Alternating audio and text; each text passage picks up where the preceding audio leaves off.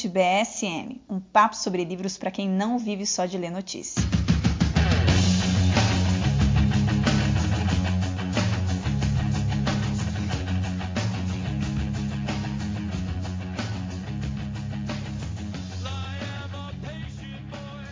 Olá, pessoal! Estamos iniciando mais um podcast Estante BSM um podcast que faz parte do jornal Conservador Brasil Sem Medo. Para conhecer melhor nosso jornal e ter acesso às informações e análises feitas diariamente por nossos colunistas, acesse brasilsemmedo.com e seja um dos nossos assinantes. Para aqueles que já são nossos assinantes e ouvintes, lembro vocês que temos cupons de desconto para a compra dos livros aqui comentados e vários outros na nossa livraria. Para isso, acessem livrariabsm.com.br e aproveitem. Me chamo Stephanie Onesco, sou historiadora e professora, e neste podcast, eu, juntamente com Silvio Grimaldo, iremos discutir um best-seller em toda a América Latina que questiona os dogmas do progressismo revolucionário, intitulado O Livro Negro da Nova Esquerda. Usamos para esse podcast um exemplar lançado pela editora Danúbio em 2018, com tradução de Jefferson Bombachim. Os autores do livro são Augustin Larre, que é um pensador argentino, autor de cinco livros, escreve para diversos meios de comunicação, como La Prensa, La Voz del Interior, a revista Forbes, entre outros. É diretor do think tank Centro de Estudos Libre. E o autor, o outro autor da obra é Nicolás Marques, que é advogado, escritor e professor argentino, autor de dez livros e colunista de diversos meios de comunicação latino-americanos. Novamente, em mais um podcast do Estante BSM, o diretor executivo do jornal Brasil Sem Medo, Silvio Grimaldo. Silvio, a casa é toda sua, seja bem-vindo. Fala, Stephanie. Tudo bem com você? Tudo bem, e você? Como é que vai? Eu tô ótimo. E aí, preparada para falar desse livro belíssimo, cheio uh! de coisas boas e bonitas. Pois é, preparada, mas porém, né? Bastante assim. Hoje vai ser broca, hein? Ai, nem fale, Silvio. Mas esse esse livro aí, o pessoal precisa precisa ter aí como precisa levar aí ao conhecimento, né, do, do pessoal, exatamente porque é muito importante entender aí toda essa raiz desse movimento que a gente está vivendo hoje, né, dessa agenda progressista, mas é pesado. É, Deus do livro. Eu vou ler uns trechos ah. aqui durante o podcast que a galera vai sentir o drama. Pois é, nossa, realmente. Vamos lá então. É de cair o cu da bunda, literalmente. literalmente, literalmente. É isso mesmo. Mas é, é, é, válido, né? Eu acho que esse livro aí traz muita coisa, muita informação aí que é valiosa, assim, para o que está acontecendo, né? Para o entendimento de tudo que está acontecendo ainda mais tendo os últimos acontecimentos aí, né? É... Acho que o pessoal vai entender ao longo do livro de quais últimos acontecimentos eu estou falando. Mas vamos lá, então. Vou trazer um resumo aqui da obra e a seguir aqui a gente entra para discutir o livro. Os velhos princípios socialistas de luta de classes, do materialismo dialético, das guerrilhas e da revolução proletária foram substituídos por uma nova agenda progressista na qual se destacam o garantismo penal, o ecologismo, o indigenismo, o feminismo radical e a ideologia de gênero. Toda essa salada vanguardista se abriga sob temas de aparência nobre. A nova esquerda não busca mais sequestrar empresários e embaixadores. Ela sequestra as mentalidades e o senso comum. Não se esforça para tomar as fábricas, mas para ocupar os meios de comunicação e as universidades. E não tenta confiscar as propriedades, mas as almas, os corações e as mentes. O livro negro da nova esquerda, escrito pelos argentinos Nicolás Marques e Agustin Larre é um best-seller em toda a América Latina e uma investigação séria vastamente documentado, com 112 obras citadas em 609 notas de rodapé, e fundamentado em dezenas de livros e fontes primárias da própria esquerda. Ambos atacam e questionam os dogmas do, os dogmas do novo pensamento progressista que devasta a cultura e as estruturas sociais vigentes, na esperança de construir sobre os escombros da sociedade atual o futuro paraíso socialista. Bom, Silvio, vamos lá então, né? Vamos começar aqui. Vamos lá. Na primeira parte, né, o autor Agustin Larre ele discute é, o pós-marxismo e a ascensão de um feminismo radical. Nela, ele sintetiza muito bem a guerra cultural que vivemos hoje. Né? Então, a gente sai aí de uma luta de classes para uma guerra cultural, onde a antiga luta de classes, representada pela burguesia e proletariado, que era o caminho para a revolução, vai perdendo força enquanto meio para atingir aí uma sociedade tipicamente comunista. O combate nesse nível aí da superestrutura, ideologia, religião, cultura, seria lá para o marxismo clássico, equivalente a lutar contra uma sombra. É, mas no decorrer do século XX, a nova esquerda vai observar exatamente na superestrutura a possibilidade da revolução ter sucesso. Quem percebeu isso de maneira evidente, né, de acordo aí com o autor, foi é, Gramsci. Né? Então inicia esse movimento é, com Gramsci, onde a, a, dominação cultural deveria ser o caminho através do qual a burguesia aí lograria hegemonia frente às demais classes. E é por isso que o Gramsci conclui que é vital que se proliferassem os intelectuais comunistas. Afinal, quem melhor do que os intelectuais para conseguir essas mudanças culturais tão sonhadas aí por essa nova esquerda? Gramsci superou então esse economicismo que até então aí né, prevalecia dentro dos moldes marxistas ortodoxos que fundamentava todo esse pensamento de esquerda, e passa então a defender uma hegemonia dos grupos é, economicamente mais fortes, né, oh, perdão, observava que essa hegemonia dos grupos economicamente mais fortes se dava exatamente no terreno dos valores, das crenças, das identidades, da cultura. E a partir disso ocorre um processo de articulação né, de demandas particulares, é, trabalhadores, mulheres, indígenas, homossexuais, né? E a esquerda ela começa a ter como estratégia instituir um discurso para ser hegemônico para toda essa galera, para toda essa turma. E que fosse, né, tivessem, de certa forma, um, um inimigo equivalente, né, um inimigo em comum, o próprio capitalismo liberal. Então, a partir disso, né, essa ideologia na qual todas essas forças né, se identificam, passa, se, se torna um molde de pensar. Ele até vai trazer, Silvio, durante ali o, o início do livro, né, a teoria do, de dois autores, de um autor e de uma autora, Laclau e Muth, é, a estratégia do próprio, da própria utilização da democracia burguesa, né, como eixo ali, né, para entender essa democracia como é, partir dela para formar esse terreno sobre o qual o projeto socialista poderia se desenvolver, uma democracia mais radicalizada e plural. Então, ele vai traçar o contexto da América Latina, desde a criação do Foro de São Paulo, né, com a queda lá do Muro de Berlim, e com as organizações de esquerda, que vão recrutando né, na América Latina, reciclando toda essa esquerda regional, por meio aí de sessões políticas ideológicas. Então, a partir desse momento, né, é, liderados tanto ali por esses grupos de esquerda quanto pela própria, pelo próprio Foro de São Paulo, começam a recrutar trabalhadores, né, essas almas atormentadas e tudo mais, e dessa forma ali programa essas, esses, esses grupos né, como provocadores de conflitos. Né? Então nada teriam a ver com mais com stalinismo ou terrorismo, mas sim com o levantamento de bandeiras, essas que a gente escuta tanto hoje, aborto, ideologia de gênero e assim por diante.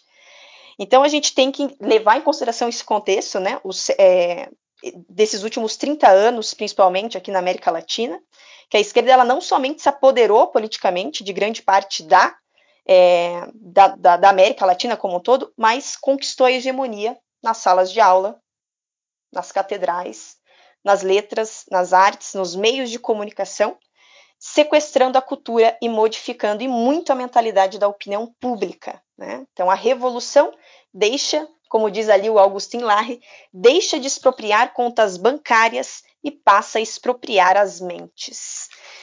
Bom, Silvio, não sei se você tem mais alguma coisa para falar desse contexto histórico, né? Que...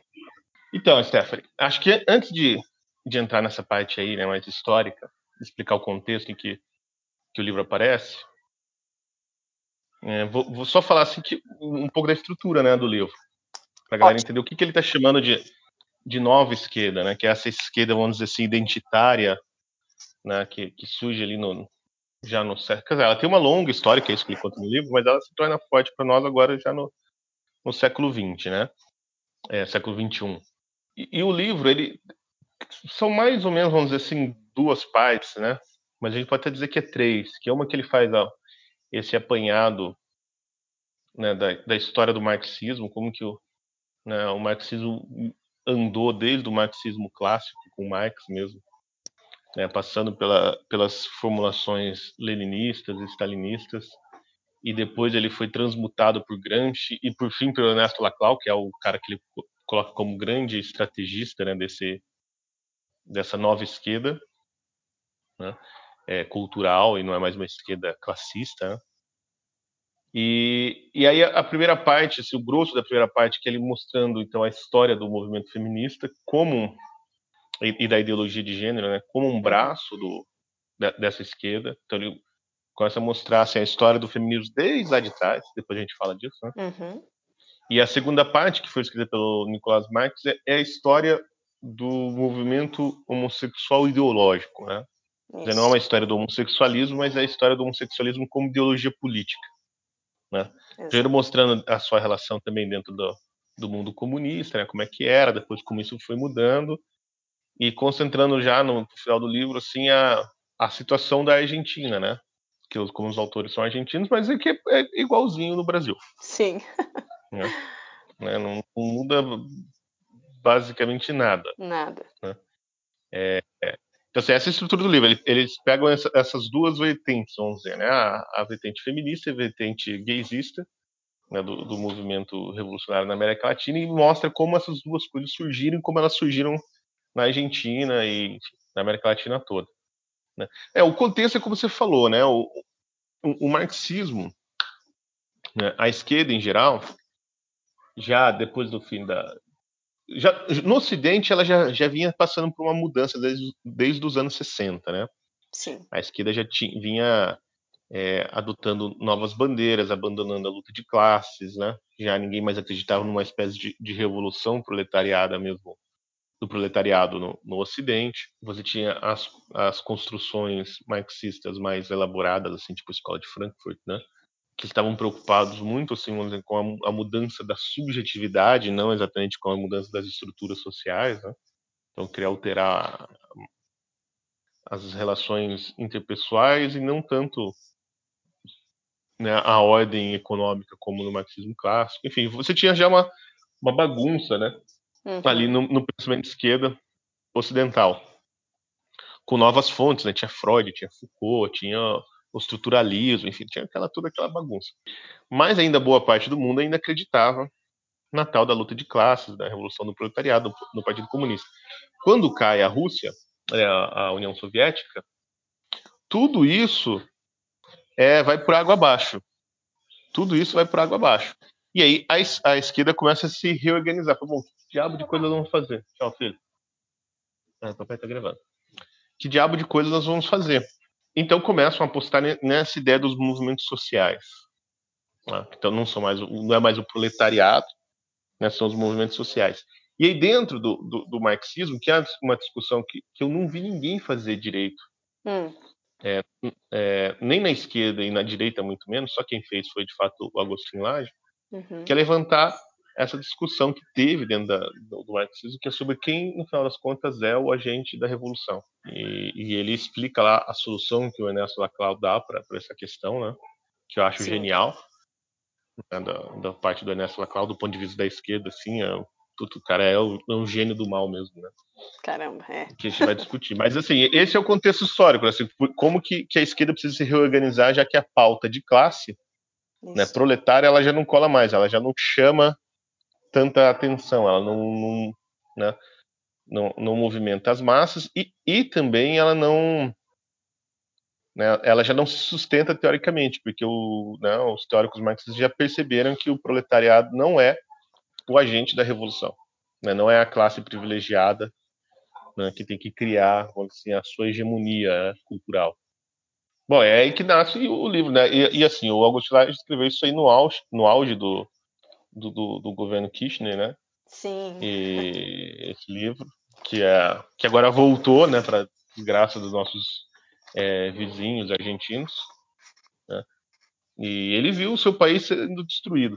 Quer dizer, né, a Argentina nunca foi lá grandes coisas mesmo, né? Mas é, não era tão ruim, né? E ele viu com, com a ascensão da, da família Kirchner o, o país ser inundado por essa nova Uhum. esquerda né, e, e começar a destruir. Daí não era só mais a economia do país, que sempre foi meio capenga, mas destruir toda a, base moral mesmo da Sim. existência lá, né? Na Argentina Sim. e na América Latina. Então é um livro certamente de, de resposta a uma situação muito real, né? Com certeza. Bom, e Mas vamos lá pro livro. Galera, coloque o seu chapéuzinho de alumínio, que lá vem bala, né, Silvio? porque... Olha, o que a gente vai falar Chumbo parece que é teoria da conspiração, mas o livro é absurdamente documentado. Nossa, é riquíssimo. Meu Deus, as fontes ali, meu, é, é uma coisa. Artigo- livros de professor universitário, artigo científico, autobiografias, e tem de tudo aqui. né? O negócio é, é realmente muito bom esse livro. Mas vamos lá. Então, dando início, né, propriamente falando, ao o conteúdo do livro, a gente vai precisar entender um pouquinho esse movimento das ondas feministas, que o Augustin Larre ele vai basicamente dividir aqui em três ondas, em três momentos. Então, a primeira onda, né, esse movimento que ele vai denominar ali movimento sufragista, né, que se encontra, se a gente pegar, né, bem lá na raiz histórica, no Renascimento, onde as mulheres aí de, de, de grande inteligência começam a reclamar o direito de, de receber uma educação de maneira equitativa a recebida pelos homens. Porém, essa primeira onda feminista só se expressa, é, só vai se expressar mesmo com essa questão das novas condições é, sociais, políticas, econômicas lá das revoluções de inspiração liberal do século XVIII. É nesse momento que a gente vai ter exatamente aí um, um divisor de águas, né? E esse direito à participação política, né, direito ao acesso à educação. Então essa primeira onda ele vai denominar ali como movimento sufragista, né?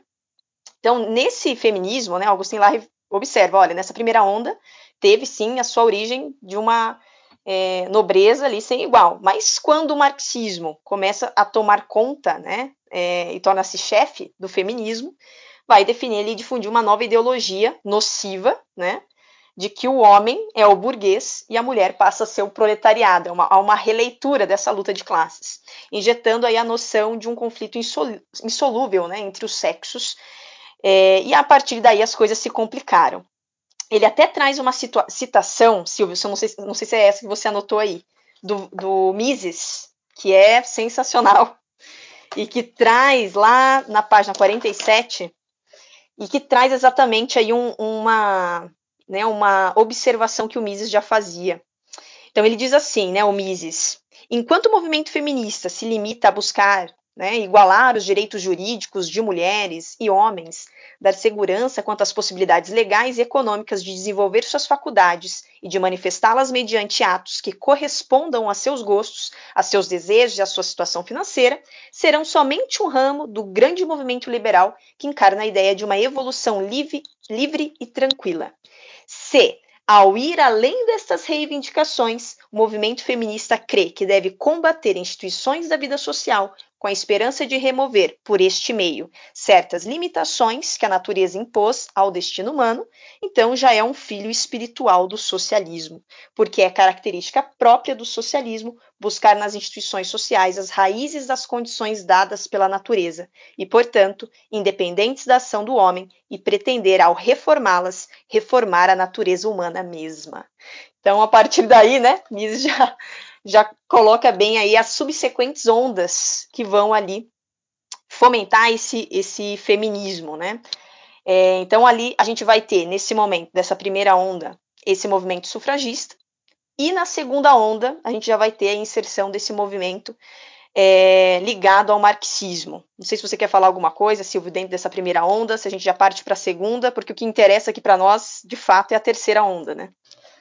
É. É, ele, ele traz essa, essa história é, antiga, né, do, desse movimento sufragista, e ele até chega a dizer assim que ele teve, né, tinha uma, um, um teve um início moral, né, elevado, Uhum. etc. Né? Sim. E, e ele, em algum momento, ele descambou para dentro das, da, das alas socialistas, né? Isso. Mas, na verdade, verdadeiro, você percebe já que já nessa história assim, do movimento feminista liberal, vamos dizer assim, Uhum. é, já tinha coisas esquisitas, né? Já dava para saber, quer dizer, hoje a gente lê com outros olhos, né? Mas você já começa a imaginar assim que o negócio vai dar, é, vai acabar mal. Sim. Né? Certo. Movimento feminista, vai acabar onde vem. Né? Bom, e aí, aí ele, ele traz essa, essa segunda onda né, feminista, que é que tem já raiz dentro do, do movimento socialista e que vai assim mais ou menos insuflar né, toda essa aquela, aquela movimentação do maio do, do, do, maio de 68 na França, né, quando uhum. começam os movimentos mais né, de liberação, etc. Mas Sim. ele também trata, que eu acho muito legal, do, do movimento feminista na União Soviética, né, que acho que é uma parte bem bacana da gente falar também. Sim, né. sim. Mas o, o ponto que eu acho que é, que é comum, né, que, ele, que ele traça, e eu acho que, acho não, né, a, a Ana Campagnolo também trata disso muito bem no livro dela, né, é que a sementinha do mal está lá no livro do Engels, que chama A Origem da Família, da Propriedade Privada e do Estado, Isso. Uhum. Né, que é um uhum. livro de 1884. Embora no manifesto do Partido Comunista, no capítulo sobre a família, também é um ataque muito forte né, à existência da família como base da, do, uhum. do, da sociedade de classes e da propriedade privada, né, e que o, o, o, Marx é claríssimo, ele fala com todas as vezes que a família precisa ser destruída. Né? Sim. E, mas as pessoas de alguma maneira se esquecem disso. Mas nesse livro né, do, do, Engels, A Origem da Família, ele, ele, trata melhor disso aí. E, esse, e essa teoria, que não chega a ser uma teoria, mas um, um panfleto mesmo, assim, uhum. né? Um, esse, esse, livro do Engels, não sei se você já leu, mas é o livro Sim. um dos livros mais pseudocientíficos que existe. Assim, é. Né? é uma série de, de clichês evolucionistas e, e, e, dados arqueológicos bizarros, assim, que né? Verdade. do positivismo do século XIX, mas ele, ele dá a base do pensamento de praticamente todo o feminismo que vem no século XX, né? a base teórica, né? que é uma coisa assustadora. A gente já falou um pouquinho disso quando a gente leu o livro lá do Os 10 Livros que Estragaram isso, o Mundo. Isso, né? isso mesmo. Mas hoje vamos falar mais. Vamos lá então. Bom, então nesse, nessa segunda onda feminista, né, você tem aí a, a, exatamente essa obra, né, fundamentando o movimento, né? E basicamente, em resumo, aí a ideia que o Engels traz é que com a aparição da propriedade privada se destrói um paraíso comunista matriarcal e se impõe um regime de dominação masculina, né? Então a propriedade privada, causa da exploração entre as classes, segundo Engels, também acaba sendo causa da exploração entre os sexos. E temos aí a terceira onda, que é a que acho que nos mais interessa, além da, da próxima ideologia que a gente vai falar, da ideologia queer. É, mas essa terceira onda, ela traz de fato algo que hoje né, é assustador, assusta a todos, que é a ideologia de gênero. Então, é, nesse feminismo, temos aí um feminismo radical. Ah, eu quero, eu quero ler uma parte antes. Claro, tranquilo, vai lá, Silvio. Antes de entrar quando ele vai falar da, do, do, do, movimento feminista na União Soviética, é uma das coisas que eu acho mais legais. E, aí ele vai, ele vai mostrando assim como era necessário que fosse destruída essa ideia né, patriarcal de uhum. que as uhum. mulheres são propriedades dos homens, das suas famílias.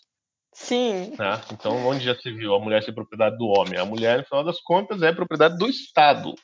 Isso né? mesmo ou do partido, depende de como você veja. E aí ele cita o decreto de uma cidade aqui que eu vou ter que ler porque é uma, coisas, é uma coisa sensacional. Né? Claro. E, e tem alguns livros, né, alguns romances assim, os livros de ficção, umas distopias baseadas nesse tipo de coisa que tinha na União Soviética que as pessoas esquecem disso, né? Que, que é o comunismo real. Existe o um decreto da época, isso que está falando dos anos 30, da cidade de Vladimir, uhum propunha, entre aspas, né, uma socialização das mulheres e que ilustra bem o tipo de mentalidade que o socialismo gerou. Aí vamos lá, entre aspas, é tudo aqui, né, a citação toda. A partir dos 18 anos de idade, fica declarado que toda mulher é propriedade estatal.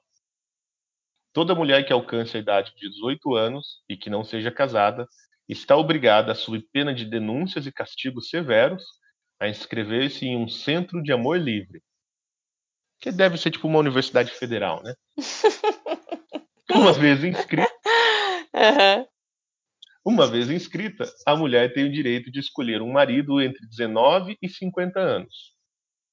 Os homens também têm direito de escolher uma mulher que tenha chegado à idade de 18 anos, supondo que tenham provas que confirmem sua condição de proletário. Para aqueles que quiserem a escolha do marido ou da esposa, para aqueles que quiserem a escolha do marido ou da esposa, pode dar-se uma vez ao mês. Ou seja, você pode ficar trocando todo mês. Aham. Por interesse do Estado, os homens entre 19 e 50 anos têm direito a escolher mulheres inscritas no centro, sem que precisem de assentimento dessas. Então, seja, né, é, é o estupro estatal. Sim, estupro Os estatal. filhos, que, é, os filhos que sejam fruto desse tipo de convivência tornar-se-ão propriedades da República. Olha que maravilha. Pois é. Aí ele vai falando, né, dos delírios de- desse comunismo sexual e tal, né, de, Uhum. então não, não propriedade sobre os corpos. Aí ele fala, é, então incluíam-se, né, marchas de nudez, ligas de amor livre, projetos de instalação de cabines públicas reservadas para o ato sexual, entre outras ideias cujo pano de fundo era o mais sólido materialismo, que reduzia a experiência do amor a uma necessidade fisiológica. Sim. E por isso, como, como isso é importante. Uhum. E por isso, como tal, como ou seja, por ser uma necessidade fisiológica, o Estado deveria atender e planejar. Ou Caramba. seja, né, o Estado de- tem que prover a putaria. Exatamente. Esse é o ponto. Não, Meu Deus do céu. Sem contar, né, dos casos aí que ele narra de estupro, né, na, na União Soviética, em outros lo- locais aí de regimes totalitários, violência, prostituição, os índices de prostituição, caramba, é, é assim algo que choca, né? Ele traz gente, ele traz cada da, traz cada informação. Ca- Caiu, Stefano. Opa, ele traz ali aquelas, né, as histórias, as narrativas ali que impressionam, né, que chocam. E exatamente nesses regimes totalitários aí, né? Detalhe. É, ele fala de um artigo, mas isso é considerado como libertação feminina, né? É, Ele fala de um artigo que saiu no, no Právida, que até vou citar aqui. Uhum. Os estudantes desconfiam das jovens comunistas que se negam a ter relações sexuais com eles. Consideram-nas pequeno burguesas atrasadas que não souberam libertar-se dos preconceitos da antiga sociedade. Existe uma opinião segundo a qual não somente a abstinência, mas também a maternidade provém de uma mentalidade burguesa. Cara, é sensacional isso aqui. Ai, ai, fato. Ótimo. Aí uma mulher soviética escrevia: Outro comunista, marido de minha amiga, propôs que eu dormisse com ele uma só noite, somente porque sua mulher estava indisposta e por isso não podia satisfazê-lo no momento. Quando me neguei, me neguei ele tratou-me como burguesa estúpida, incapaz de elevar-me à altura da mentalidade comunista. É uma maravilha isso Sim, sim. né? Ai, a, ai, a é. suruba ideológica, literalmente. Suruba teológica, exato. Ai, ai, é. Olha só. Bom, e dentro dessa terceira onda aí, é, vamos, vamos falar um pouquinho aí da, da famosa Simone Beauvoir, né? Que traz lá naquele livro, meu Deus, como eu sofri para ler esse livro, mas eu li, O Segundo Sexo, né? E nesse livro, O Segundo Sexo, ela vai trazer exatamente aí que mulher é um conceito socialmente construído, né, carente de essência, artificial, definido aí pelo opressor, né, o homem. Então, aquela famosa frase, né, que resume a proposta teórica da autora, é ninguém nasce mulher, torna-se. Assim sendo, lá as tarefas das mulheres seriam bus seria se buscar, né, se libertar e romper com esse conceito cultural das mulheres. Seja como for, aí a Simone de Beauvoir deu os primeiros esboços significativos dentro da ideologia de gênero, né? já que para ela o sexo, como fato natural, não tinha relevância e o gênero passa a ser ali algo que deve ser buscado.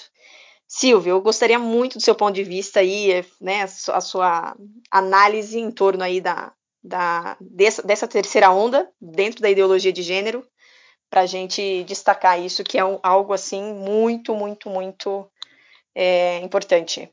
Vamos lá. É, ele fala assim que esse feminismo, né, que começa a surgir nos anos 60, que já é assim, um, um neomarxismo, né, o que ele fala, ah, um feminismo culturalista, etc., né, que da onde vem a, a ideologia de gênero, ele fala também tem alguns antecedentes. Fala um pouquinho antes da, da Simone Beauvoir, de uhum. Beauvoir, tinha a Beth Friedman, né, com o livro dela Mística Feminina. A Mística da Feminidade, acho. Isso. Engano, então, né? E, e ela fala uma coisa, Beth Friedman, né, no livro, ela defende uma ideia que vai, vai meio dar base para todo esse pensamento, que ela fala assim, ó, conqui as conquistas né, de, de, direitos políticos, econômicos de todo o movimento feminista até hoje, né, o, o sufrágio universal, toda aquela coisa, né, na verdade não libertou a mulher. Elas continuam oprimidas. Elas, né, uhum. né? Mas por que elas são oprimidas? Porque elas não, não são oprimidas porque elas ganham menos, ou porque elas não podiam votar, né? ou porque elas eram subjugadas pelos homens em casa. Então, elas são oprimidas pela cultura que estabelece um papel feminino. Uhum. Né? E esses papéis femininos pré-estabelecidos pela cultura são, na verdade, a verdadeira causa de opressão.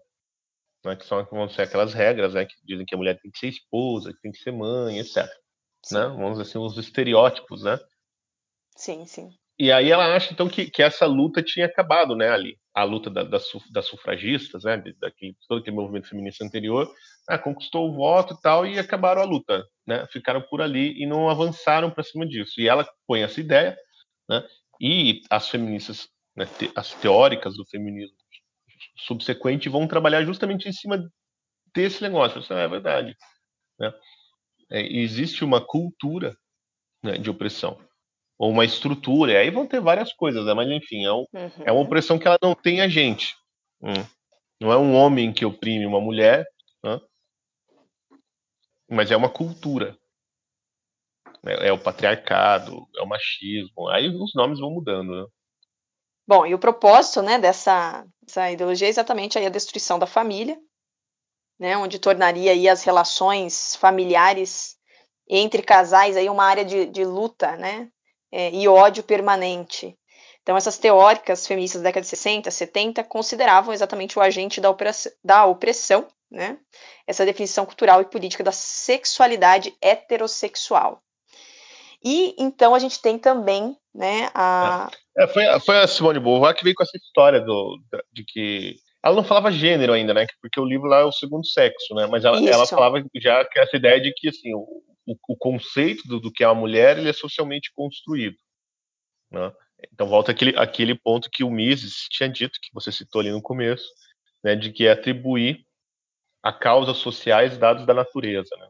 Isso e mesmo. achar então que se você conseguir mudar as estruturas da sociedade, você consegue mudar a natureza das coisas. E isso é a base de toda a ideologia de gênero, no final das contas, né? de que os, os papéis de gênero são construídos socialmente.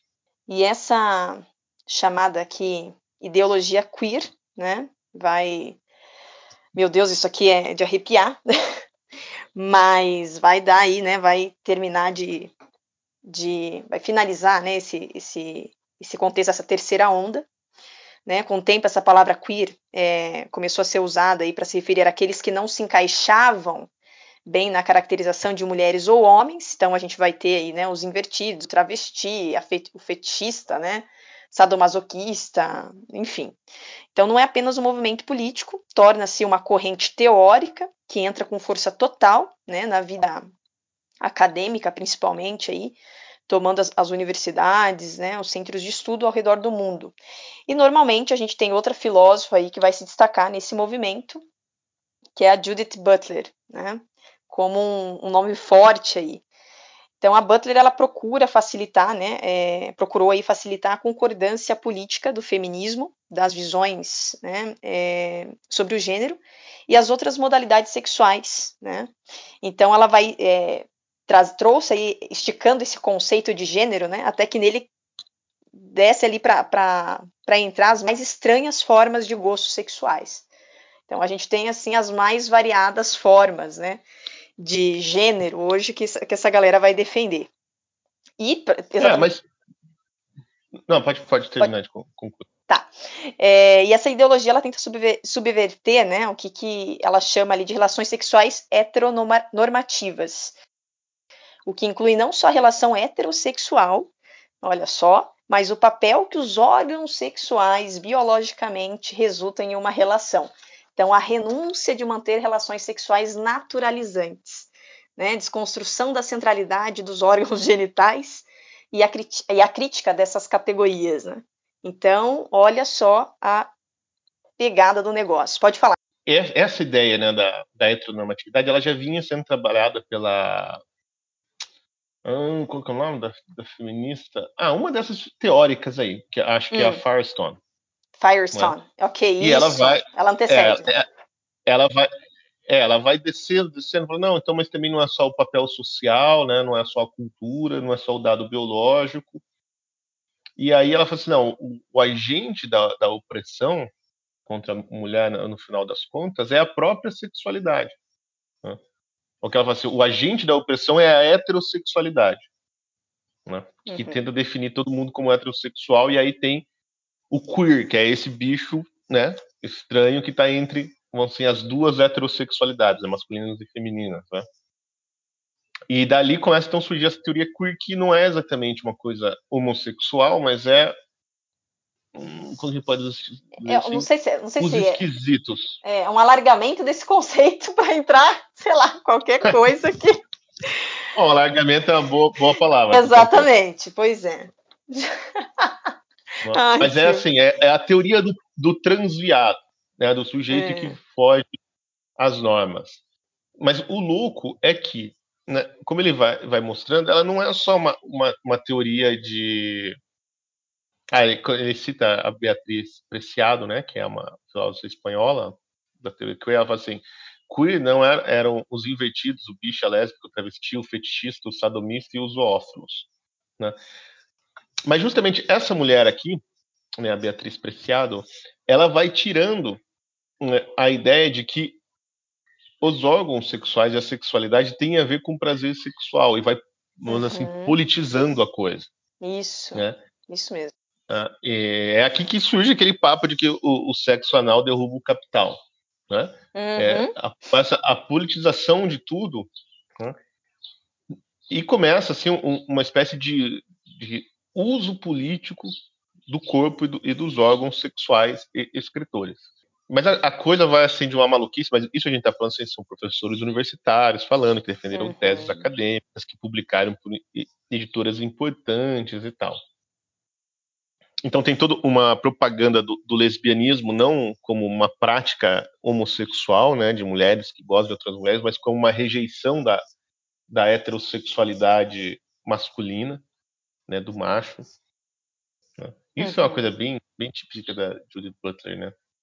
Mas eu, eu quero achar aqui, Stephanie, uma parte que eu acho assim genial também, que são uns exercícios de libertação política que essa maluca aqui recomenda. Eu tinha sublinhado no Kindle, mas aqui eu tô com tô sem ele.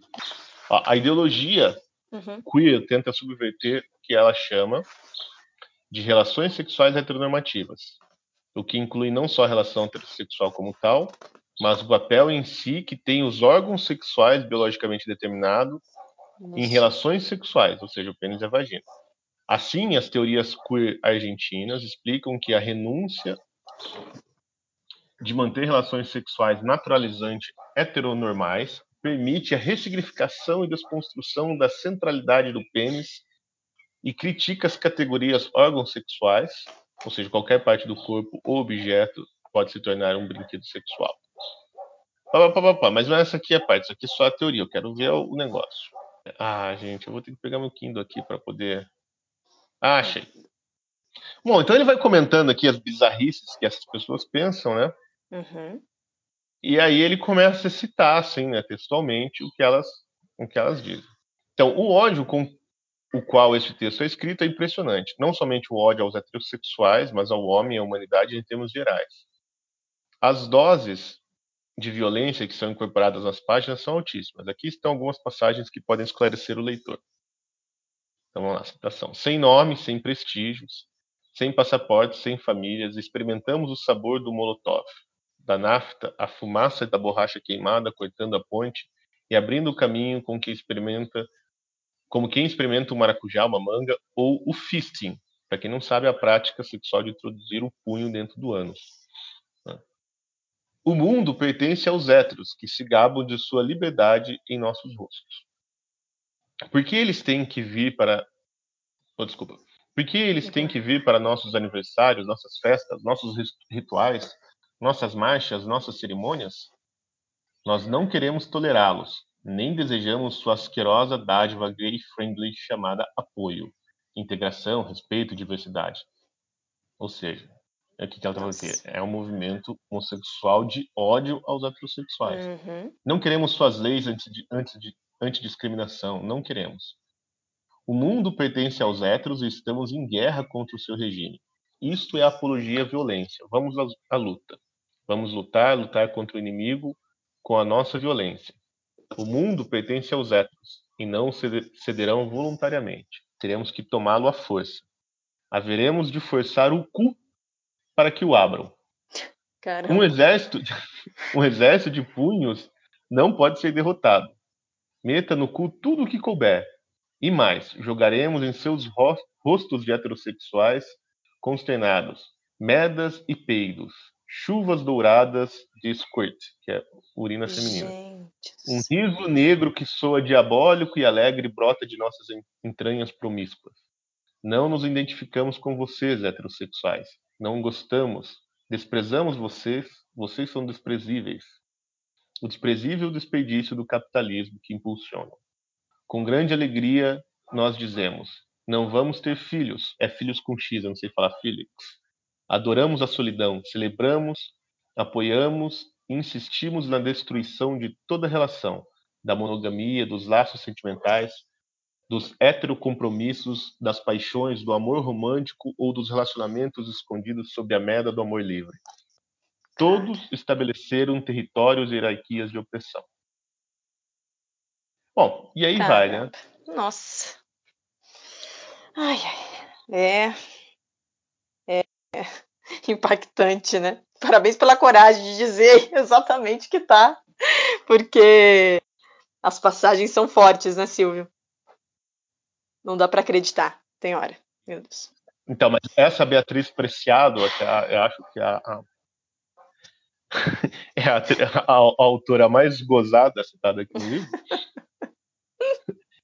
É, Hum, aí, ela, aí ele fala assim, né? Que, então ela vai criando essa ideia de que né, o, o sexo também é uma, é uma invenção para dominação, etc. uhum. né? E por isso que é preciso desconstruir a- as zonas erógenas do corpo. Né? Então a gente está, a gente não, né? Eles estão sempre numa guerra contra essa criação de papéis biológicos dos órgãos sexuais, né? Uhum. Ela fala assim, então ela nos dá um, um, um exemplo de como resistir aos que ela chama de sistema heterocapitalista. E agora eu, eu vou ler mais um pouco, tá? Ok. Que eu acho que é instrutivo.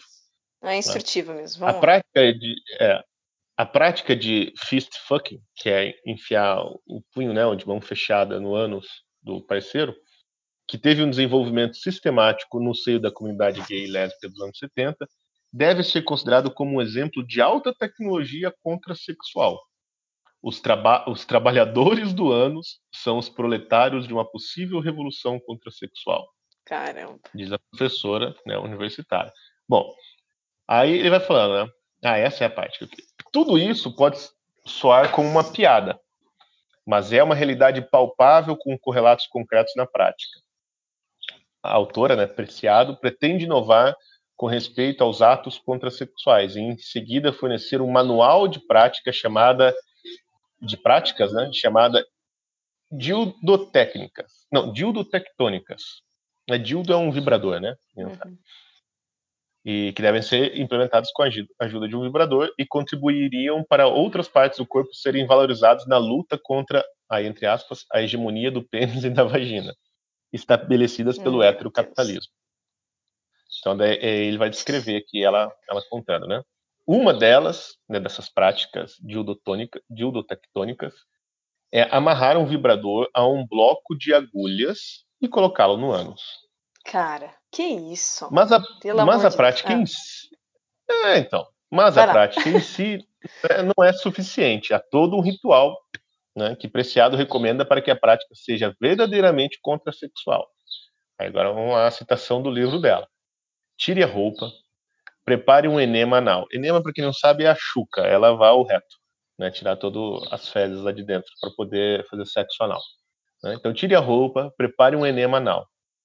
Deite-se e fique nu por dois minutos após o enema. Levante-se e repita em voz alta.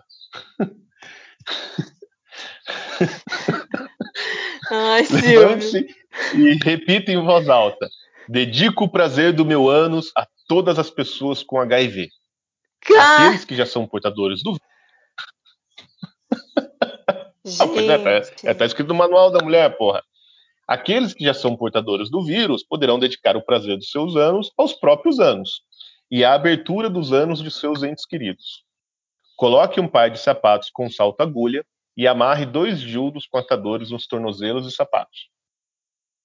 Prepare o seu ânus para, penetra para penetração com um lubrificante adequado.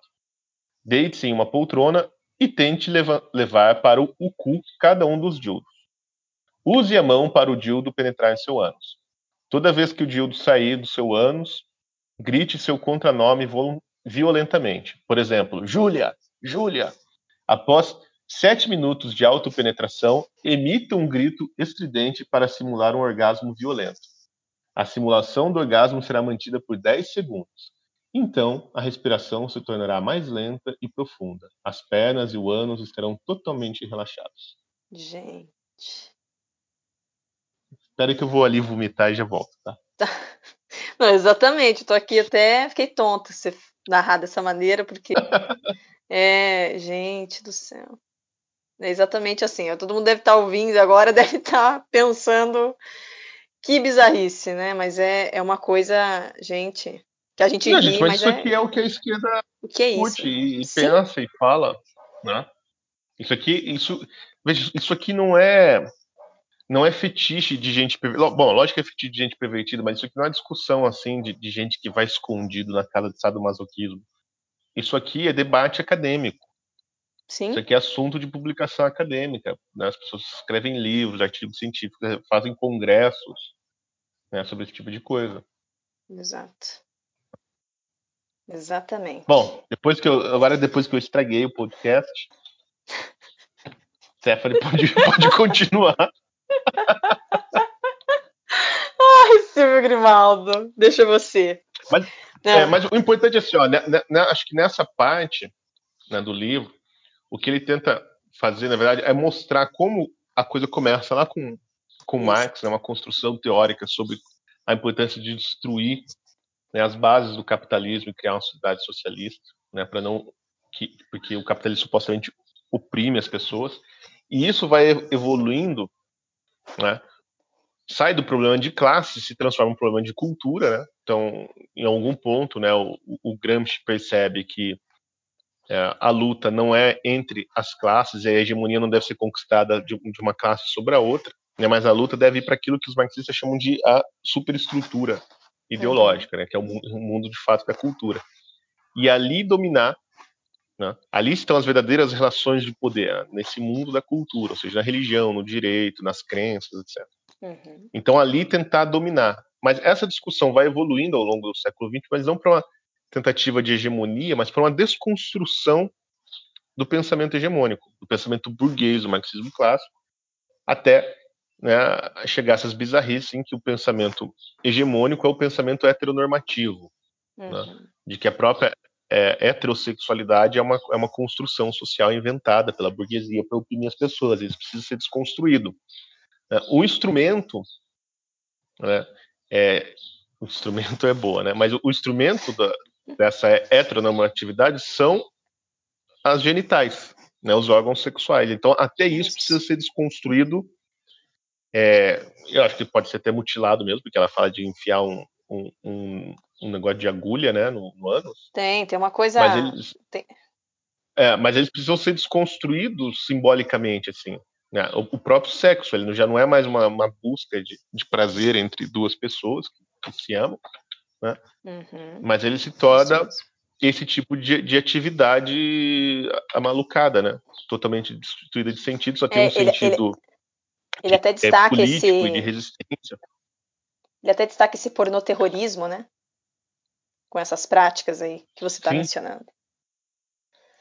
Né? Ele fala que é o pós-pornô, né? Isso, pós-pornô. Porque, assim, embora envolva né, o corpo, que é áreas é, erógenas do, do, do organismo, né? Pênis, vagina, ânus, etc. Não, isso não tem mais nada a ver com, com sexualidade para ele. Né? Para ele não, né? Para essas malucas aqui. Sim. Então, assim, é uma ideia que começou com o marxismo querendo destruir a sociedade. Fala, bom, para destruir a sociedade, na verdade, a gente tem que destruir a maneira como ela se reproduz materialmente, que é por meio do sexo, né? Então veja, não é só que se destruir a família e, e o, o, o amor, que seria um preconceito burguês, não, é destruir a própria sexualidade, né? Porque se até o, o uso do pipi e da vagina para fazer sexo também é uma construção social na cabeça dessa galera, uma imposição de poder, etc, que precisa ser destruído. Não, é, é. É louco mesmo, né? Eu fico aqui. E o que era só uma, uma, uma, uma fantasia sexual, uma tara, como todo mundo do sadomasoquismo, né? Flagelação, agulha, aquelas, aquelas coisas todas, né? Isso é teorizado como resistência política contra a opressão do mundo capitalismo. Isso. Não é. Ai, ai, perdi aqui a palavra. Essa é, é, essa é a ideia do, desse capítulo, né? Isso eles falam só do movimento feminista, né? Que acabou desenvolvendo a teoria queer dentro dele. Uhum. Que veja, começou como um negócio de lésbica, tá andando como um negócio de gay. É, outro, outro aspecto que ele, que ele traz, né, que eu acho que é, que é hoje bem, bem visível, né, é, e é motivo aí de discussão e, enfim, que é esse culto à fealdade, né, que ele traz aí dentro do movimento feminista. É, ele vai até destacar a o nome da autora, Na, Naomi Wolf, né, que acho que publicou aí um, um livro chamado Mito da Beleza, né, onde ele vai Hum. trazer aí, né, onde diz que o feminismo, é, onde disse ao feminismo que a beleza feminina era outra de tantas opressões que o patriarcado né, é, havia criado. Então há um esforço e hoje a gente observa isso, né, é, em vários locais, tem, a gente tem vários exemplos aí de meninas que começam a acentuar, né, uma fealdade com uma maneira de desconstruir, né, a própria identidade estética. É, e, e, ocorre aí que o próprio feminismo acaba se apresentando como uma ideologia extremamente totalitária, né? Então muitas meninas acabam se envolvendo nesse discurso e tem essa destruição da própria estética, né? Então na medida em que, que sub, se subordina a, a essas é, a, essa, a esses discursos acaba ali desordenando, né? A própria vida e o próprio aspecto da beleza que é algo que para a mulher faz, né, faz parte, assim, de certa forma, da, da autoestima. Então é uma coisa muito, Sim. muito, muito interessante, né, a obra que ele traz essa Naomi Wolf, que traz é, do mito da beleza, que vai estimular, né, é, esse culto à fealdade que a gente observa e não é pouco ultimamente. Não, você quer entender isso aí? Procura no Facebook, eu não sei se tem ainda aquela hum. página antes e depois da Federal. Sim, sim.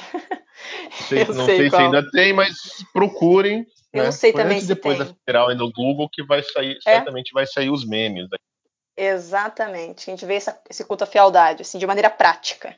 Entra a menininha ali toda lindinha na Federal, aí um semestre depois ela tá parecendo a Monga. Você lembra da Monga que tinha no- nos, nos parques de diversão? Monga? É, era uma mulher, eles colocavam ela numa, cela assim, aí você ficava lá dentro dessa cela, né? Aham, Nesse lugar que tinha uma grade. E ela entendi. ficava lá, a monga, ela começava a se chacoalhar lá, se debater, e ela ia virando um gorila, assim, um macaco. Ca- um bicho, Ah, assim. Era um jogo sei, de espelhos, assim, sabe? sei, sei E de agora você repente tá caía falando. aquela cerca, aquela grade, e ela saía correndo Cara, é, é. atrás de você. Né, Me- pelo parque, assim, era horrível. Pois é. Mas assim, gente, é uma destruição mesmo da personalidade, da. É uma coisa absurda, assim. As meninas perdem e entram aí exatamente num, nesse discurso que pra mim é totalitário, né? de olha, para você ser uma, uma boa feminista, você tem que ficar, né? Você tem que se derrubar ali, né? Esteticamente, tem que se, de, se autodestruir. Então, é muito. Tem que se destruir, é. Muito, muito complexo, mas enfim. Bom, é, outro ponto aí que ele, que ele fala, que eu gosto muito dessa parte, Silvio. ele dá uma tirada sensacional, né?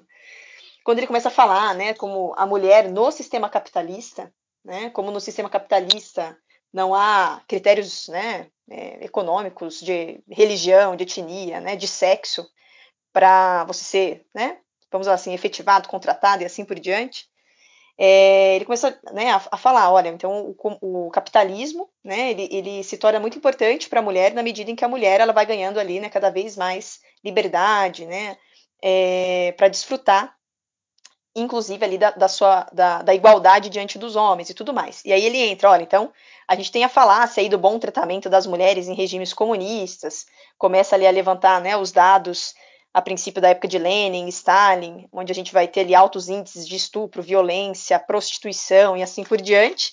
E no final, né, ele faz esse comentário aqui, né?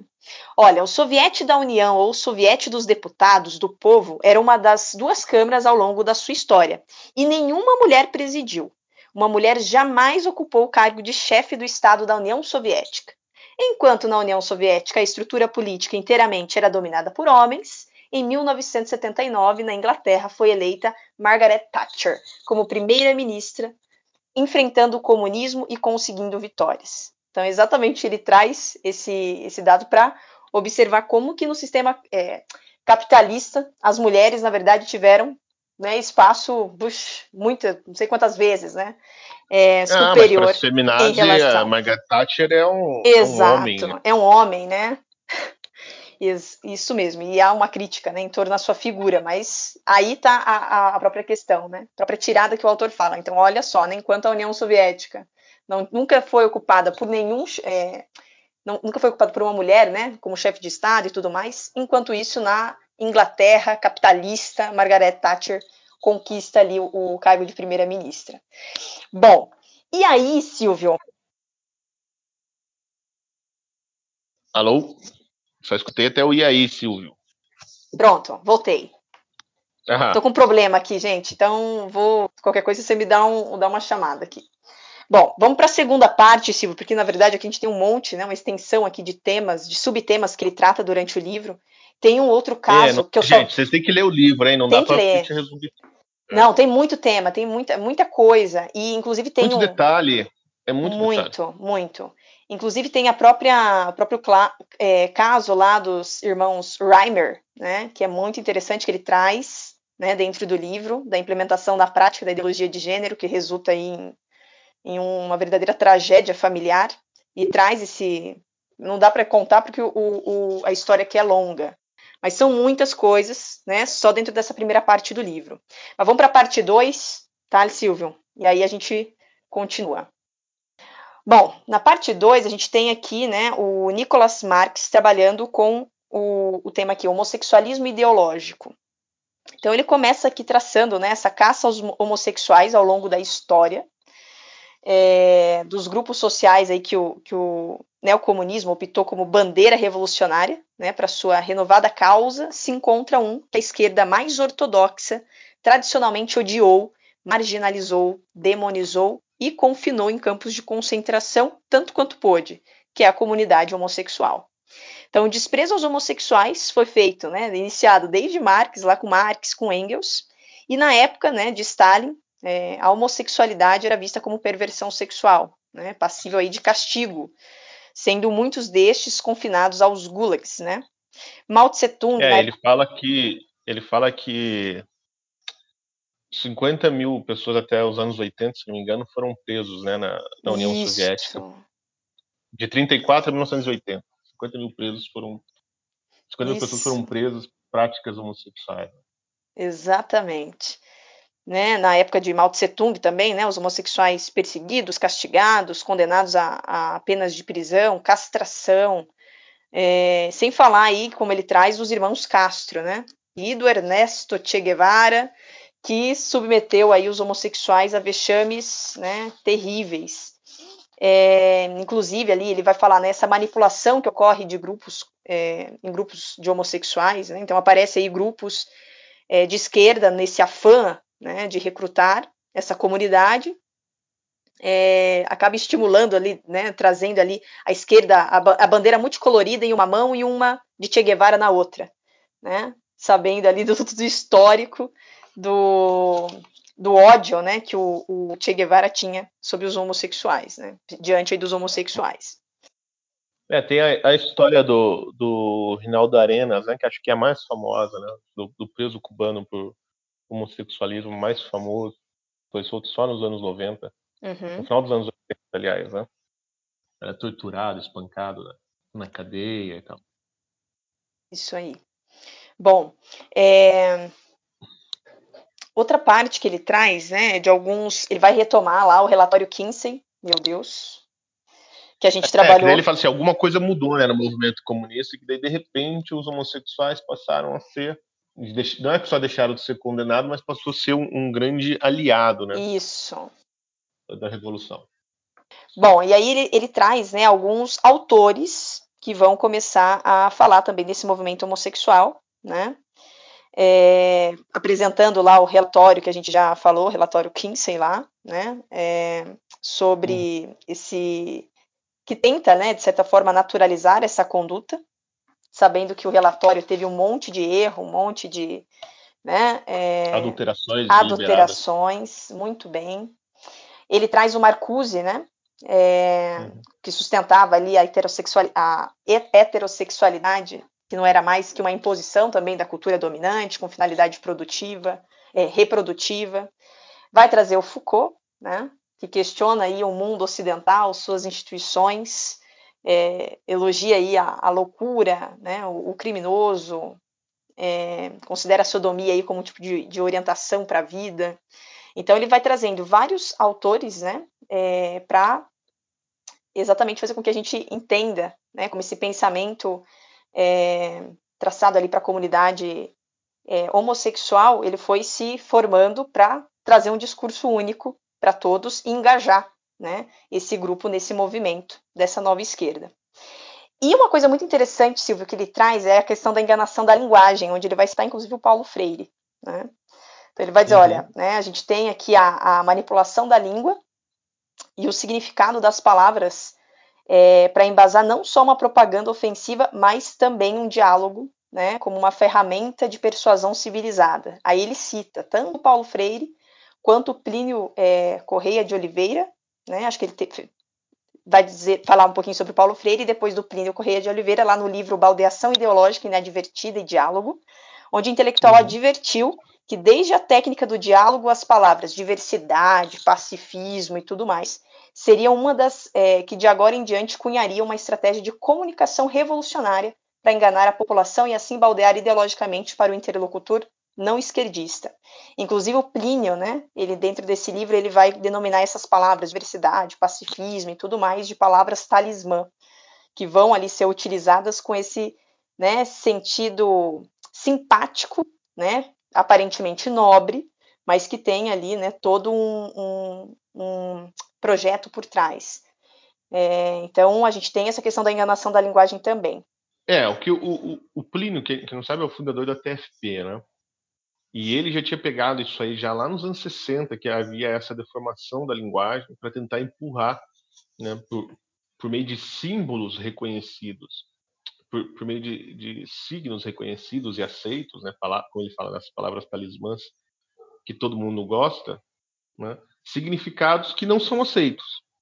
Né? Então, por pacifismo era, na verdade, o diálogo com o mundo comunista, consciência social, é, esquerdismo, esse tipo de coisa, né? Mas esse livro do Plínio, o legal é que ele é dos anos 60, né? Ele isso. já estava ligado a isso aí. Né? Assim, um, tinha um, ele tinha uma certa, era um certo, é, ele era visionário, né? Nesse tipo de coisa, né? Ele pegou já que a esquerda já começava né, a adulterar a linguagem para conseguir passar suas pautas, né? Para o gosto é, burguês. Igual, igual hoje, né? Todo mundo fala uhum. LGBTQ, sei lá. Né? é. é. ninguém fala mais gay, né? Ah, o cara é gay, a, a, a moça é sapatona, lésbica, tudo é LGBT. Aí você não sabe mais o que que é, né? Sim. Né? Você não sabe o que que é. Então, assim, a, a, a linguagem, né? E aí, no final das contas, há tantos gêneros quanto a linguagem possa expressar, né? Se não me engano, é lá no Facebook que tem uma lista assim de uns 30 gêneros diferentes, né? Uhum. Isso mesmo. Bom, mas eu estava te interrompendo. Não, tranquilo. É, mas a princípio ali ele, ele, fala né, um pouquinho do Paulo Freire, porque o Paulo Freire sempre se utilizou daquela frase, né? O diálogo é a própria essência da ação revolucionária. Né?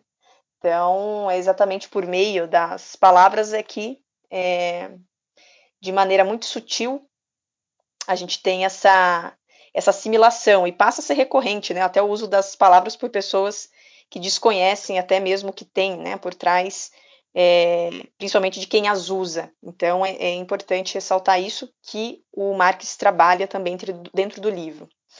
Bom, Silvio, eu queria te jogar também uma, uma questão aí, não sei se você quer, vamos ver se você quer comentar, que ele também traz, né, faz toda uma discussão sobre o casamento homossexual, sobre a adoção homossexual, né, então são muitos temas, muitos temas mesmo, não dá para abordar todos, mas não sei se você quer falar algum sobre esses, ou se a gente já pode falar um pouquinho sobre aborto, que é um tema que ele traz também. É, ele vai. O que acho assim, importante só para o nosso ouvinte, assim, legal o que, que ele trata no livro, assim, ele vai mostrando como essas pautas vão surgindo dentro do movimento gay, né, do, desse homossexualismo político, né, dentro da, o que ele chama de lobby gay, né? Isso mesmo. E, e eles, e eles vão, assim, é, essa pauta vai sendo empurrada por meio dessa manipulação da linguagem. É, como no, quando ele trata do aborto, né, é, não, não chamar de aborto, chamar de direito reprodutivo, é, pro, pro, pro, pro quê? prolaxia da. É isso? Da gravidez? É. Profilaxia da gravidez. Sim, é, é né? isso. Né? E essas pautas ele consegue mostrar bem como elas surgem dentro do movimento gay e vão sendo empurradas, né, como uma discussão assim para a opinião pública por meio dessa de disfarçar, né, a coisa. Uhum. Então, por exemplo, se chamar casamento gay, né, a o que todo mundo sempre chamou de fornicação, né, a união entre dois é, duas pessoas do mesmo sexo. Né. O casamento é um, é um termo religioso, né? Sim. Que tem o fim de constituir família, ou você, ou você chama de família esses arranjos, né? Pessoais, né? E, porque se você aceita isso, você pode ter famílias intermitentes, assim, né? A família dura o tempo do, do, do sexo. Você conhece a pessoa ali à noite, o cara e tal, vai lá, transa com ele. Bom, aqui é uma nossa família de duas horas. Né? Uhum. Que se a família já não tem mais uma definição muito clara, são só uma relação é, íntima entre pessoas, né? de qualquer natureza, e a quantidade que for de qualquer gênero, então assim, não, não existe mais família, né?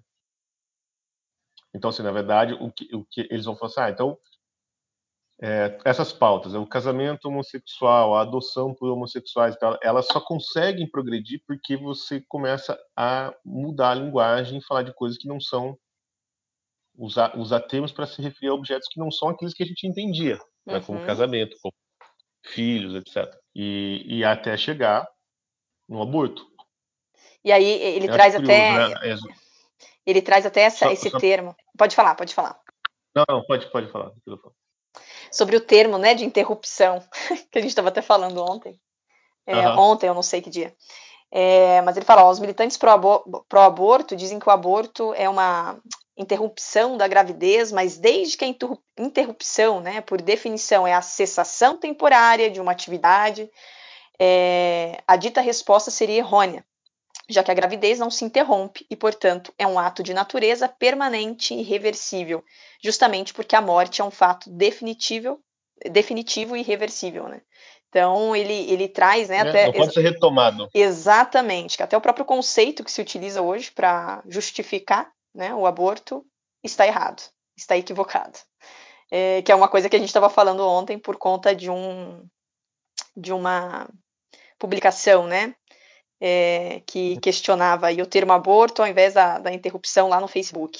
Publicou uma matéria sobre sobre o, a legalização do aborto no, nove meses na França, né, que foi votado pela Assembleia Nacional Francesa, nós publicamos a matéria e aí essas agências de, de checagem de notícias, de fake news, né, que é tudo, agência da grande mídia, foi lá e classificou a nossa matéria como fake news e, e começou a derrubar as páginas do Facebook que publicaram o nosso link. Isso. Né? E qual que era a alegação deles? Que era mentira, porque a Assembleia Nacional não liberou o aborto até nove meses. O que ela liberou foi a interrupção médica da gravidez, né? Uhum. cujo produto é o bebê morto, certo? Que é o Exatamente. mesmo produto do aborto. Né? Então, o que, que- o que, que ele faz? Eu falei assim, não, o aborto é uma coisa, a interrupção médica da gravidez é outra. E foi isso que foi liberado. Então, assim, Uhum. então eles criam uma fake news baseada numa distinção absurda, né, linguística, que não faz o menor Linguística. sentido. Sim, E, e o- e esse aborto, quer dizer, para chamar a gente de fake news, mas eles estão criando a maior mentira, porque eles estão distorcendo toda a linguagem para tentar esconder o fato que é há um bebê vivo dentro daquela barriga e por pedido da mãe o médico vai lá e, e a mata. Exato. E, só que como é um médico que faz isso e não um açougueiro, eles chamam isso de interrupção médica da gravidez e não de aborto. Mas o nome disso é aborto. né? E é a pedido da mãe por quê? Porque esse aborto de até nove meses, ele pode ser feito, né, realizado mediante o sofrimento psicossocial da mãe. Ou seja, se a mãe está triste porque o marido dela largou dela, porque o namorado não, quer saber da criança, porque ela viu né, uma série no Netflix que não tem final feliz, É, ela fica triste, ela chega no nono mês do hospital e fala, estou sofrendo psico e socialmente por causa da minha gravidez. E aí o médico vai lá e faz a interrupção médica da gravidez. coisa tira dentro da técnica, barriga né? dela. É. Antes havia ali um bebê vivo e agora tem um bebê morto em cima de uma mesa de inox de um hospital. Exatamente. E eles estão querendo dizer que essa sem vergonhice, essa canalice não é aborto. Então, assim, Uhum. a agência Lupa, Boatos, é um bando de cretino, mentiroso, vigarista, são todos pró-aborto, estão defendendo essa sujeira, né, ao querer Sim. enganar o público.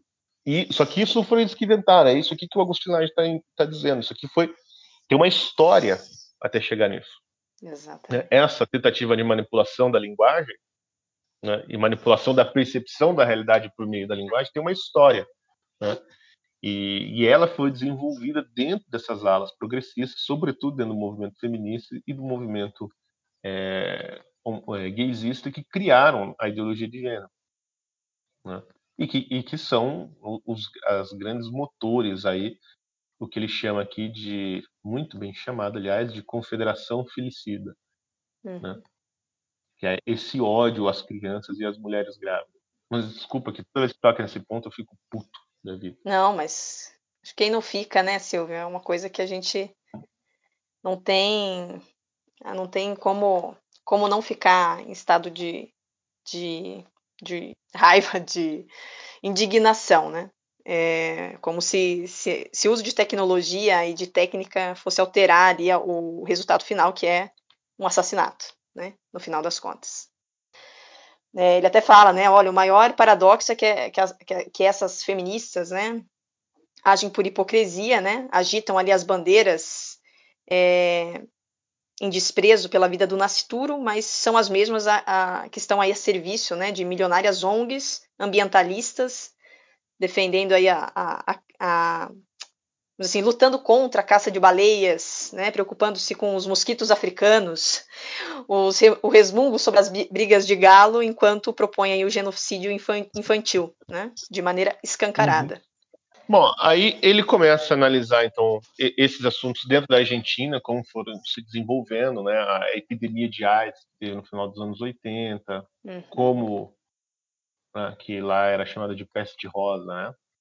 Ele diz, né, como teve um lobby para tentar dissociar, né, a, a, imagem de, de homossexuais e, e pessoas com AIDS, né? Uhum. como que foi, foi feita essa propaganda, né, para tentar né, desvincular essas duas coisas. Enfim, daí ele vai tratando muito da, da questão da Argentina, mas é que ela é muito, é muito parecida, né, com a brasileira. Assim. Quando você vai- lendo, ele conta ali al- alguns casos, né, algumas, alguns eventos que tiveram, você vai ver assim, ah, bom, aqui no Brasil a gente teve muita coisa parecida, né. Exatamente. E, e, ele traz dados né, efetivos ali sobre a questão de, de né, além da, da própria AIDS, é, mas as doenças, os distúrbios emocionais, psicológicos, né, as taxas de suicídio. Então ele mostra isso dentro do livro, né, dentro da que faz parte, né, que tá, a incidência é muito maior entre grupos é, ligados a esses movimentos, né, em comparação com, com os grupos é, heterossexuais. Então, ele vai né, trazendo esses dados e é muito, muito, realmente assim, não tem como você questionar, porque ele se baseia em documentos da própria, né, de próprias organizações que são muito conceituadas. É, mas tem outra questão que ele traz, né, sobre a questão de gênero no, no esporte. Né? Então ele, ele traz também essa questão, ele, ele discute, né? É, até falar, ó, tem um jogador de tênis, né? É, que quer ali pertencer a esse grupo, a esse time de mulheres, e ele se e decide ali se inscrever no circuito feminino de competição. Será que ele deve ser aceito nesse campeonato para não ser discriminado? Então ele começa também a falar sobre essa questão do gênero no esporte, né? É, falar sobre, sobre a questão da força física e tal, que a gente ouve muito hoje em dia falar com a Ana Paula Henkel, né? Que é uma, uma pessoa aí que tá, tá que luta bastante dentro dessa, dessa pauta e contra essa inserção, né? Por questões biológicas. E ele também vai trazer isso dentro do, do livro. Mas, assim, são, são inúmeras coisas, assim, importantíssimas, né? Que a gente poderia ficar aqui horas falando, Silvio.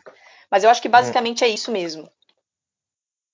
É, não dá para entrar em todos os detalhes, a galera não, dá. não é um livro muito longo, tem 270 páginas, eu acho. Não é, não é um livro longo, dá para ler tranquilo, assim, uma semana. Né? E já ter uma ideia de como funciona a cabeça dessa nova esquerda. Né? Exato. Mas eu, né, eu acho que a, a, a, grande questão dele assim, é mostrar como a esquerda ela, ela, ela mudou né, ao longo do século XX de estratégia para dominação cultural, pra, antes para uma luta de classes, ou seja, para né, a dominação de uma classe sobre a outra, da classe né, proletária sobre a classe burguesa, esse era o, o essencial para para a ascensão do, do capitalismo, né, do, do, comunismo, né, destruição do capitalismo. Né? E a estratégia mudou, porque assim, a, a, a, o, o, agente, a pergunta né, que eu falei no, no começo, que eu achava genial. Né, que o Lacalle fez, que era assim, quem então é o agente da revolução? Então não é o proletário, não é o lumpen, como achava o Marcuse, né, e o pessoal da escola de Frankfurt. Né? E ele fala uma coisa, e ele fala então assim, não é uma classe ou um grupo, né, não tem um agente. Isso é essencial, porque o Lacan falou assim, é, o, o, protagonista da revolução é o discurso. Né? Uhum. Então, o que, que, a gente tem que fazer? A gente tem que criar um discurso que unifique em torno de um, de um inimigo comum que é a sociedade burguesa, capitalista, né, o cristianismo, etc. Seja lá quem for, o, o Bolsonaro, né, seja lá quem for o inimigo da ocasião. Então, todos esses movimentos de desconstrução da sociedade. Movimentos raciais, movimentos gays, movimentos feministas, movimentos étnicos, né? todos esses, o próprio sindicalismo, né? isso não exclui a, a, os movimentos classistas, né? mas que una todos esses movimentos, né? não em torno de uma bandeira, né? mas que, que pareça assim, ah, então né, que cria um pacotão. Então, se você é contra o Bolsonaro, então você é a favor né, da homossexualização das crianças, você acha que existe um racismo estrutural, você acha que existe um patriarcado que oprime as mulheres, você, entendeu? Você cai no bolo todo. Você, como se comprasse, né, com um ticket e você levasse a briga de todo mundo junto. Sim. Né? E aí que o Laclare falou assim, ah, não, não importa assim, a, o, o, o papel do, do movimento revolucionário né, é uma estratégia. Assim, a ação do movimento revolucionário é uma estratégia. Ela diz o que destruir a sociedade. Ela não, o foco dela não é a construção da sociedade socialista, que isso vai se levar para frente. O mais uhum. importante agora é desmontar, né, a, assim, a hegemonia burguesa, o pensamento hegemônico burguês. Então, o que a gente tem que fazer? Tem que criar um discurso que se torne hegemônico. E esse discurso ele visa a desconstrução é, em vários âmbitos da sociedade. Porque ele só tratou desse aspecto, né, no movimento feminista, e movimento é, homossexual, mas você podia espalhar para vários outros movimentos sociais e outros âmbitos né, da, da cultura, aprendendo da religião, na educação, etc. mostrar como ali tem esse pensamento da nova esquerda, né, que começa a desconstruir, é, com, sempre com esse papo, né, de que tudo é construção social e tal, né, e que tudo é uma relação de poder, começa a desconstruir os papéis ou aquilo que a gente entendia como relações normais, saudáveis e naturais, né, com a própria família. Exato. É que no livro ele dá vários exemplos disso, né, de como esses, esses intelectuais encaram a família, né? Isso. E por, porque ela precisa ser desconstruída. Né? E o importante é que ele não trata disso, mas o importante, gente, a gente lembrar o seguinte: todo mundo pergunta, ah, mas para que que lá, as fundações financiam no final das contas tudo isso a gente? Que tem uma parte importante do livro que ele vai tratar disso, né? Como as, essas fundações globalistas financiam essa galera. Sim. Né? na minha visão, é o seguinte: essas fundações globalistas elas são de grandes famílias, né? Famílias milionárias, Rothschild, Rockefeller, Ford, né? Gates, etc. Né? E quando há o financiamento dessas ideologias que vão dissolvendo as famílias, isso de fato vai acontecendo no Ocidente, né? as famílias são é cada vez mais instáveis, pouco numerosas. Né? Uhum. Né? O que acontece? vai havendo uma pulverização da propriedade privada. Quer dizer, assim, porque você pega assim, ó, então, há duas gerações, a família tinha uma fazenda, certo? No ano. Uhum. Aí o vô morreu, essa fazenda foi dividida para os filhos em várias partes. Desses filhos, metade já não queria nada de fazenda, vendeu né, a fazenda, sei lá, para um pro irmão, não sei o quê, entregou a fazenda. Né?